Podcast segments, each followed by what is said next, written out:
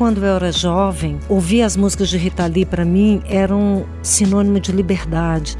Eu via nas letras dela uma liberdade que me encantava, que eu reconheci depois em outros autores. Hum. Autores de literatura, e que eu falava, poxa, que liberdade que essa pessoa toma com as palavras.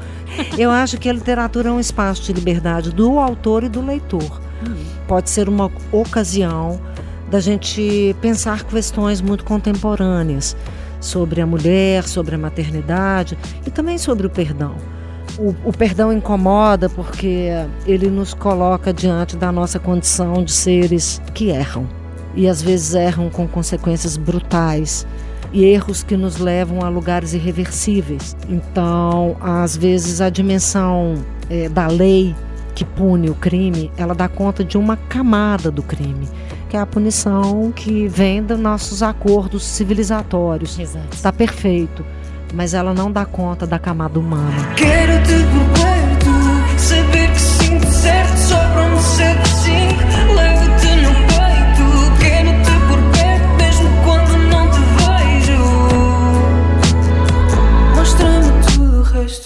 A Carla domina os verbos, os adjetivos, os nomes. Ninguém diria que começou por cursar matemática. É a escritora mais lida do Brasil nos últimos dois anos e ainda sócia e diretora criativa de uma agência de comunicação. Natural de Belo Horizonte, tem três livros editados: Tudo é Rio, A Natureza da Mordida e Véspera, que vai virar série de televisão. As palavras transformaram-se em paixão a partir da música e só depois chegou a literatura. Dizem que tem uma antena sensorial. Quando convive com alguém, passados uns dias já está a imitá-la. Vamos conhecer tudo o resto sobre a escritora brasileira Carla Madeira. Bem-vinda! Eita, boa, Filipe. Falei muito rápido, percebeu tudo? Consegui, Ai, consegui boa. entender tudo. Interrompa-me se não me perceber, está bem? Está bem. É, é uma honra muito grande tê-la aqui no meu podcast, porque Tudo é Rio é dos livros que mais me marcaram ultimamente. É tudo em muito, já lhe devem ter é, dito isto. Tudo em muito, por isso, parabéns. Fez-me questionar também algumas das minhas percepções uhum. e, hum, e isso foi muito bom.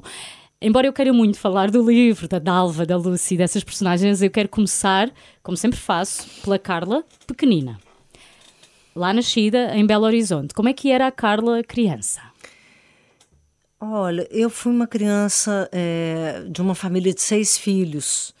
E filha de professor, minha hum. mãe com seis filhos. Ela era, teve... era a primeira, era a última? Era... eu fui a quinta filha a nascer. Uhum. E minha mãe, então, ficava ali, lidando ali com aquela criançada. é, mas a gente tinha que se virar, né? Porque éramos muitos e e vivi numa espécie de sítio. Aqui vocês falam sítio. Sim. Mas para a gente, sítio é um lugar um pouco afastado da cidade, certo. com muita natureza. Então, vivi um pouco é, isolada nesse sítio e fui para a escola já com sete anos de idade. Uhum. Então, essa infância muito. É, de muita brincadeira com os irmãos. Brincadeira livre, né? Livre, solta. Então eu tive essa qualidade de infância. Foi um privilégio, no é, fundo. É, um privilégio.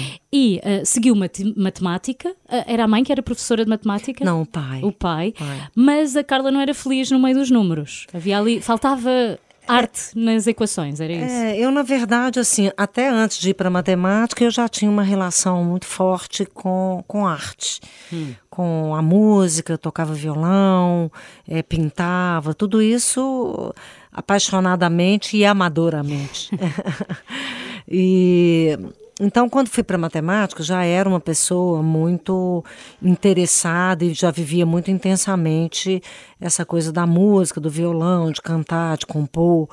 E quando cheguei na matemática, é, embora eu tivesse muita facilidade, porque matemática era uma, uma coisa lúdica na minha casa, uhum. nunca foi uma coisa complicada. complicada sempre sempre fez parte assim da do assunto em casa, da, meu pai dava problemas de lógica para a gente uhum. resolver, era, era uma família de matemáticos mesmo. Uhum.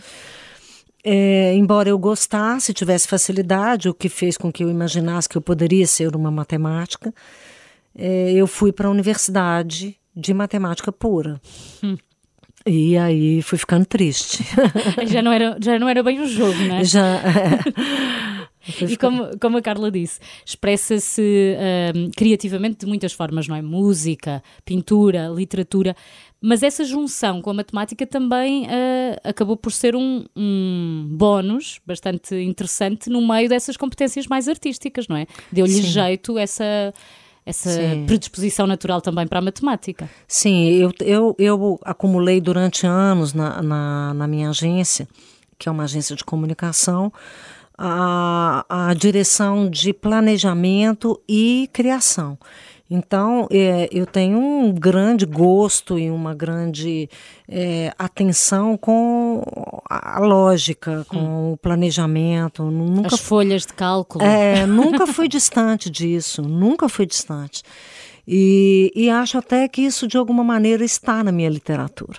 Hum. Acho que eu tenho um pensamento lógico. lógico que atravessa muito a minha história, assim, uhum. as pessoas me dão essa notícia, assim, das pontinhas bem Sim. amarradas e não deixar Também a ponta solta e um raciocínio, assim, para conduzir a história. Eu acho que uhum. isso, isso sinto, me ajuda. Eu, sinto que há um resultado final na, é. no, nos livros, não é? Não fica é. em aberto. Isso é, é muito interessante. Uhum. Eu fiquei muito contente quando li que a Carla tem, ou dizem que tem uma antena sensorial. Achei uh, o máximo, porque eu própria, quando era pequena, fazia uma coisa que me deixava muito envergonhada que era eu ficava na escola ao lado de pessoas, não é, que eram sempre diferentes, mas a minha letra ficava automaticamente igual à dessa pessoa. Eu não tinha um tipo de letra meu e isso deixava-me de certa forma a pensar que, que talvez eu não fosse muito autêntica, muito original, uhum. uma pessoa assim uh, muito verdadeira. Como é que a Carla vive com essa antena sensorial e a transforma numa coisa boa?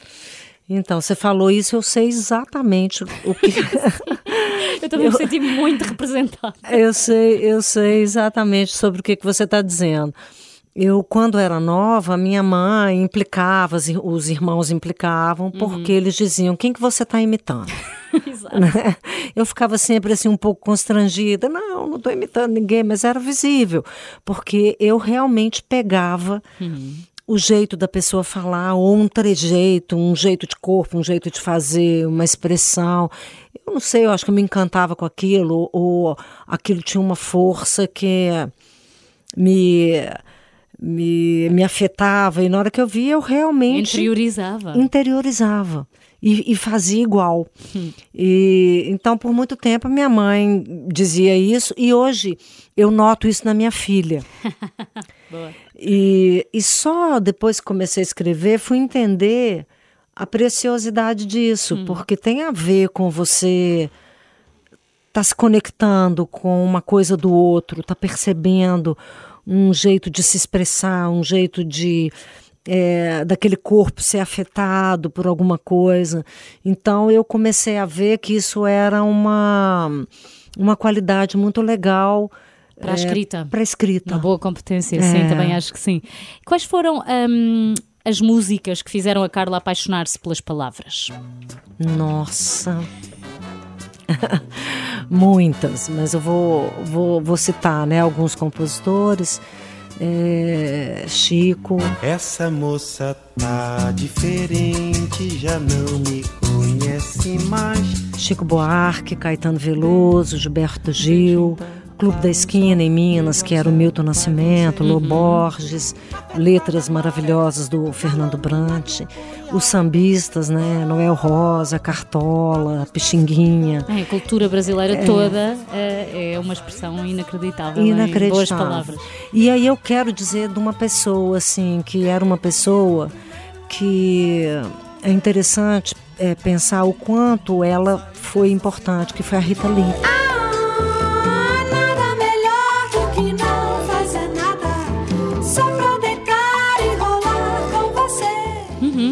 Quanto, quando eu era jovem, ouvir as músicas de Rita Lee para mim eram é sinônimo de liberdade.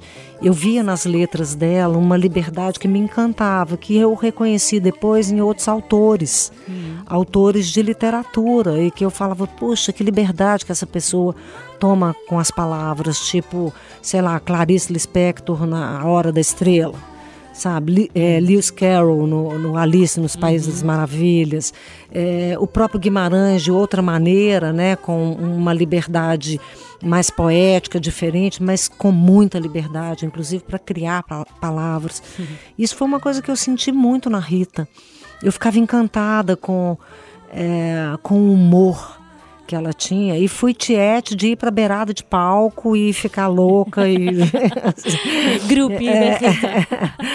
muito bom e essa liberdade a Carla sente que também uh, transpõe na sua escrita agora é, é uma coisa que eu persigo e eu fico muito feliz quando eu sinto porque como escritora nem todos os dias são iguais hum. tem dias que é, até fazendo uma referência a um, à música do Chico sem samba não dá, né? É que assim, é, é, é, exatamente isso que eu sinto. Eu, eu sou uma escritora, talvez até pela música, muito ligada no ritmo. E o ritmo, da, da mesma maneira que ele me leva, às vezes ele me prende.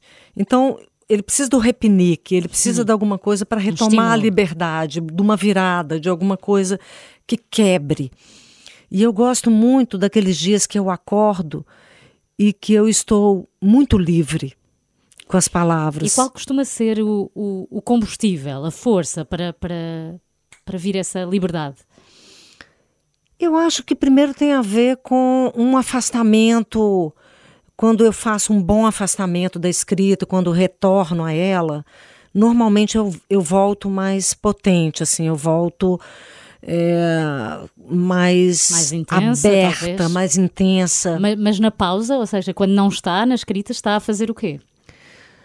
Então, posso estar tá desde lendo, posso estar tá vendo alguma coisa que mexe comigo artisticamente. A arte costuma ser um, um ótimo, um ótimo combustível, assim, para me dar essa essa quase que esse consentimento. Vou hum. ser livre e não quero nem saber. Vou usar a palavra que eu quiser, vou construir a frase do jeito que eu quiser, vou levar essa história para onde eu quiser.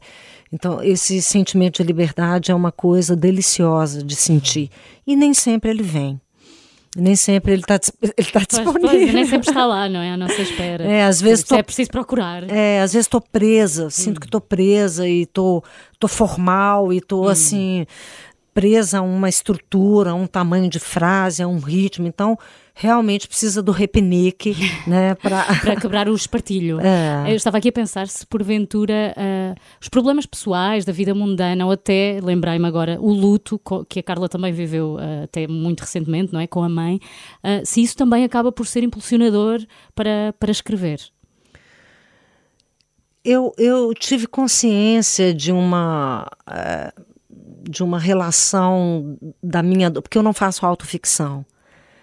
É, embora tudo que eu escrevo, é lógico que tem milhões de coisas minhas, claro. de inconsciente, de, né, é tudo matéria. Mas não é biográfico. É, mas não é biográfico. Eu não sei, assim, sentar e fazer um texto, ah, tô uhum. sofrendo, ou, ou falar sobre meu luto diretamente. Eu não costumo fazer isso. Mas eu sinto que nesse período de luto, é, foi muito evidente abrir o computador para começar o quarto livro e foi muito claro para mim é, isso como um recurso que eu tenho para lidar com o real. Então isso foi é, se apresentou de uma maneira muito muito clara.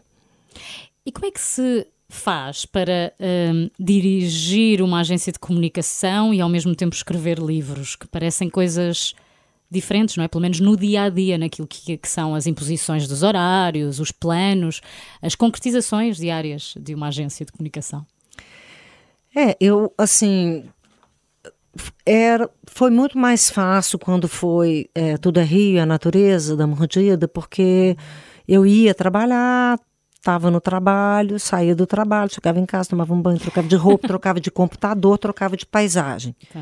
Mudava tudo. Mudava O tudo cenário. e eu ia escrever, escrevia à noite. Quando estou escrevendo, qualquer hora é hora para mim. Se eu tiver um pouquinho de tempo na hora do almoço, Hum. eu sento e escrevo. Agora estou escrevendo, vou no hotel, sento, escrevo, é, porque a história está muito dentro de mim, a voz está muito saindo, não é? poderosa dentro de mim. Agora, com véspera, eu já senti uma, uma mistura grande, porque a pandemia me pegou no meio da escrita de véspera. E eu perdi um pouco desses rituais. Então, eu estava em casa, é, trabalhando, saía do trabalho, estava na mesma máquina, com a mesma roupa, com a mesma paisagem, eh, escrevendo um livro. E ao Isso- mesmo tempo o mundo É. ah, em turbilhão, não é? e aí eu senti uma dificuldade maior. Mas assim, eu sou uma pessoa muito tranquila para escrever. Eu não preciso assim, eu não tenho um, é, uma dificuldade de escrever em lugares diferentes. Com barulho. E, dependendo do ponto da história, por exemplo, Tudo é Rio, eu cheguei a escrever capítulos de Tudo é Rio em sete de filmagem. Estava filmando um filme publicitário, levava o meu computador. Você sabe que uma filmagem às vezes demora para mudar uma posição de câmera, para mudar uma iluminação, para mudar um- uma equipe de, de atores com figurino, maquiagem, etc, etc. Na hora que dava aquele intervalo, o mundo caindo ao redor e eu lá super concentrada, porque a história estava ali. estava ali muito presente. Quando a história está sendo que ser. Quando eu estou num momento em que eu estou tendo que procurar muito, normalmente eu preciso de silêncio. Então, eu vou, vou sentindo isso, assim. Mas eu, eu, eu tenho uma, uma, um momento em que eu sou muito pega pela história. E aí, realmente, eu fico muito dentro da história onde eu estiver. Acaba por ser, a escrita acaba por ser uma obsessão nessas alturas? Como uma Uma obsessão. Uma obsessão. Uma se é- obsessão. Sim, sim. Ficar obcecada do eu tenho que voltar ali, eu agora não posso, eu tenho que continuar a escrever. Ah, se eu puder escolher, eu vou, vou ficar escrevendo. a gente chegou aqui e eu estava bem no pique da história. E, a- e aí a gente foi pro hotel e, e eu e meu marido, e a gente no quarto do hotel ali com o computador e eu só querendo ficar ali, ele Já- também já gosta, Estou, já estou ele a sentir que estou a interromper a escrita, já me estou a sentir mal. ele também gosta. Uma hora a gente olhou e falou: olha, a gente não precisava ter atravessado o oceano para fazer isso, que a gente podia ter ficado assim no hotelzinho ali perto de Belo Horizonte para fazer isso. Então a gente a gente tem se colocado a disciplina de, de sair e fazer os programas, porque realmente estou naquele momento que se deixar eu vou ficar muito bem. Pois, estou a perceber. E isto de, de- de ser a escritora mais lida do Brasil traz mais responsabilidade?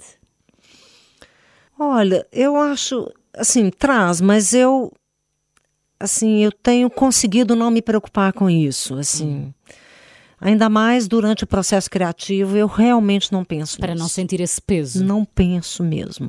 É uma coisa assim que eu tive medo nos eh, quando a coisa começou a acontecer de uma maneira mais intensa, eu, ai, como eu vou proteger esse território, é difícil, como eu vou lidar com as críticas, as boas, as ruins, assim, não me encantar muito com as críticas boas, nem me perturbar demais com as críticas ruins. Eu fui tentando pensar nisso. A primeira crítica ruim que eu tive de um livro, eu fiquei arrasada. Claro. Fiquei super triste. Mas aí eu fui descobrindo que esse território eu consigo entrar e, e meio que fechar a porta, não deixar ninguém entrar comigo. Qual é, qual é o segredo para não se deixar afetar? Ah, eu acho que é estar envolvida na história. Eu acho que é estar completamente ali naquela história e, e plena, inteira, e aí não tem espaço para nada que não seja eu. Claro. Assim, estou bem. E quando escreve a Carla, escreve para alguém em particular? Pensa num leitor? Não, não penso. Não penso no leitor. Eu penso na voz, eu penso naquela, naquela pessoa, eu penso em ouvir aquela pessoa. Eu estou tão envolvida e preocupada em escutar aquela pessoa que está nascendo ali, que eu estou construindo, aquela situação e aquela. Eu fico tão atenta a isso e também fico muito atenta à textura. Eu tenho uma relação com a palavra é, com ritmo. Então, aquilo me absorve muito, de maneira que eu não penso no, no leitor, não penso em quem vai ler. Parece que as personagens falam consigo, não é? É. E a Carla só tem que escrever Exato. o que elas lhe estão a dizer. É. Vamos falar então de Tudo é Rio, esse livro maravilhoso, eh, escancarado, que me fez ter muita empatia por realidades e personagens com as quais não estou habituada a conviver e se calhar até tinha preconceito sobre. Foi muito importante sentir isso dentro de mim. Eu não, não vamos dar spoiler, que eu sei que há Ah. muita gente que ainda não leu, mas para mim, Tudo é Rio é um romance incrível, tem uma escrita muito rápida, poética, palavras duras, explícitas, mas bonitas. Há belo e há feio ao mesmo tempo. Mas a Carla, tenho visto algumas entrevistas, tem sido quase obrigada a explicar eh, o livro, não é? O final do livro. Eh, teve que responder, em algumas entrevistas, a críticas que a acusam, por exemplo, de romantizar a violência doméstica ou a prostituição sente vontade eh, de explicar ou, na verdade, acha que não faz sentido algum dar essa explicação póstuma aos leitores?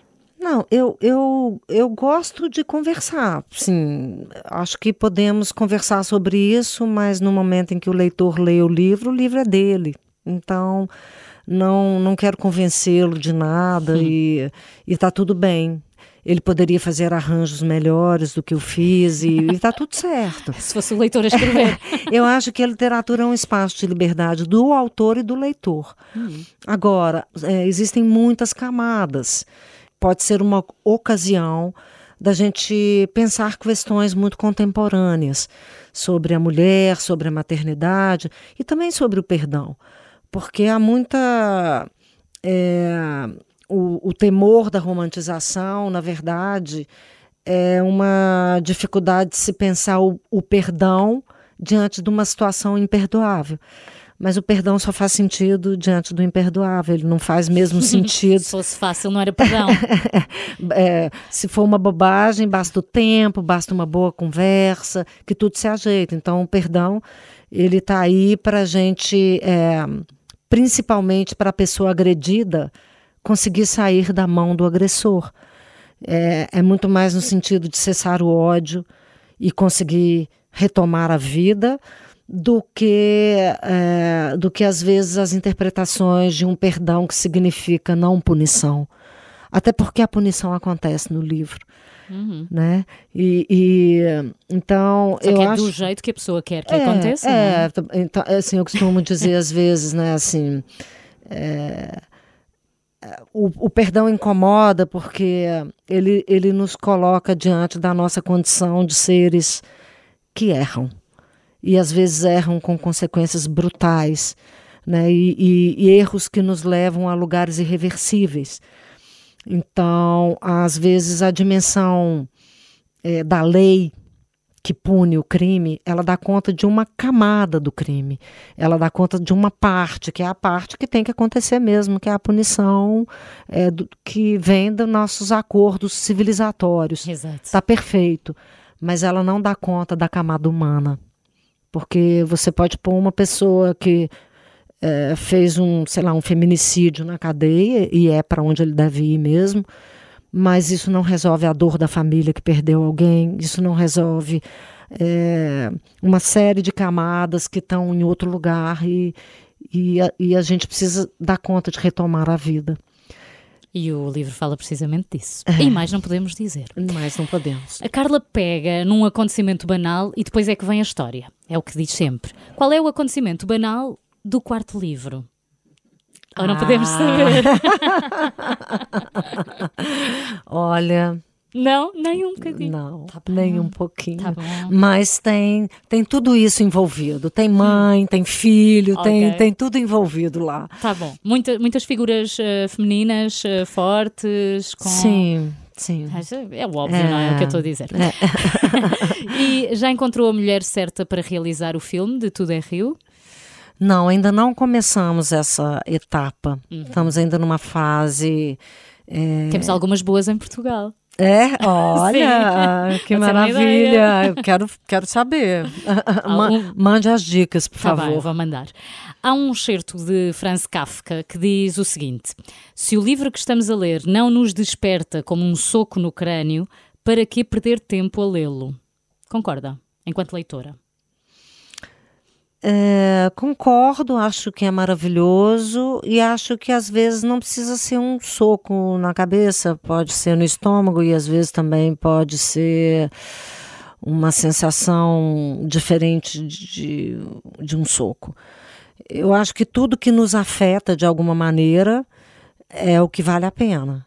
Acho Bom que se a gente está. Né? Antes eu tinha um pouco de dificuldade de parar um livro que não estava conseguindo. Com, com o qual eu não estava conseguindo me conectar de alguma hum. maneira. Não estava conseguindo me afetar. Que fosse por um soco, ou que fosse por uma plasticidade, ou que fosse por uma, por uma curiosidade. É, hoje, que assim acho que, que vem me tornando uma leitora melhor também. Ah. É, eu concordo demais com ele, porque com Kafka, porque é isso, assim, eu, tem tanta coisa que eu quero ler. Para eu, que estar a insistir naquilo? Naquilo que então, não. A tá Carla tá desiste dos é, livros? Hoje em dia eu desisto. Foi uma conquista, porque Sim, eu, não, eu, eu, não conseguia desistir. Eu também não. Eu me, eu me senti obrigada a ir até o fim. E hoje em dia eu mudei radicalmente alguns hábitos. Primeiro, hoje eu consigo ler mais de um livro ao mesmo tempo, que era uma coisa Uau. que eu não conseguia. E eu também é, consigo parar um livro antes de terminar, se ele não estiver me, me, dando alguma coisa que eu ache sem, relevante. Sem pena. Sem pena. Sem pena nenhuma. Não vai dormir sem ler. O que é que anda a ler agora? Bom, é, agora tô... que anda a escrever já sei que é mais complicado. É, não, mas eu tô eu, eu tô lendo, tenho okay. lido. Eu tenho lido Fausto de Goethe. Ah, uau. É porque eu Vi na faculdade. É, eu estou no segundo volume, é poesia, então fica lá do, do lado, no meu criado, estou uhum. lendo. É, acabei de ler é, a Olga Tukzark, né? Ah, isso é, foi prêmio é, Nobel? Foi Nobel, é, não sei se o sobrenome é exatamente assim que fala. É, turca, não é? É, é não, não, não é, turca não. Eu sei qual é, mas não sei. Não sei nacionalidade. Nossa, gente. Já vou procurar. É, o livro que eu estou lendo, que eu terminei de ler dela, é Escrever é muito perigoso. Olga Tokarczuk. Tokarczuk. Ela é polaca. É. Polaca.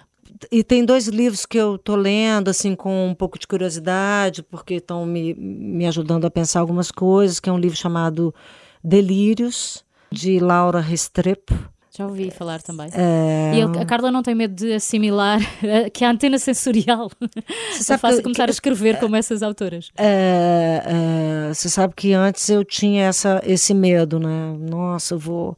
E aí tentava não ler ou ler coisas é, muito diferentes. Muito diferentes, psicanálise, filosofia e tal, tal. E agora eu tô, é, eu tô lendo e justamente é, desejando alguns aspectos de sonoridade que estão me interessando para minha construção. E estou achando interessante, assim. Isso também deve vir da, da, da maturidade enquanto escritora, exato, não é? Exato, assim, eu não tenho... Agora, é, eu sei a diferença entre é, entre usar isso a favor de uma coisa que eu quero, mas é uma coisa completamente diferente. Hum. Então, é, eu estou aprendendo a, a, lidar com esses aprendizados, assim, Sim, que era uma coisa que eu não, não conseguia fazer. Até faz disso uma ferramenta é. bastante interessante. Véspera, que é o seu terceiro livro, vai virar série, não é? Sim. Da TV queremos uh, pormenores. Tem ator famoso, quando é que estreia, em que plataforma, essas coisas. pois é, eu tô, está muito ainda é, inicial o trabalho, não posso ainda falar muitas coisas, mas a gente já sabe isso. Eu já sei que a diretora vai ser a Joana Jabassi e já estamos montando a sala de roteirização. Eu vou, vou fazer uma espécie de consultoria mas ainda também não chegamos numa etapa de elenco okay. e ainda estamos, estamos estudando. Ok. Vamos ficar à espera. É. Carla, eh, uma última pergunta, e faço esta pergunta a todos os convidados, que é, a Carla tem o poder de promulgar uma lei, de, de decidir uma lei que vai entrar já em vigor. Que lei é que vai ser essa? Nossa, uma lei que nos faça levar educação e arte todos os lugares, para todas as crianças, para todos os povos. É, que todos possam, no processo de educação, ter acesso à, à força transformadora da música, da poesia, da arte, porque eu acho que isso nos faz pessoas melhores, não tenho a menor dúvida disso. Sem arte não se vive. Eu acho que sem arte a vida fica muito ordinária, ao passo que com a arte ela fica muito extraordinária. Ótimo. Obrigada, Carla. Obrigada. E o maior dos sucessos para tudo o que aí vem. Obrigada. Quero-te por perto, saber que sinto certo, sobram-me sete cinco, levo-te no peito. Quero-te por perto, mesmo quando não te vejo. Mostra-me tudo o resto.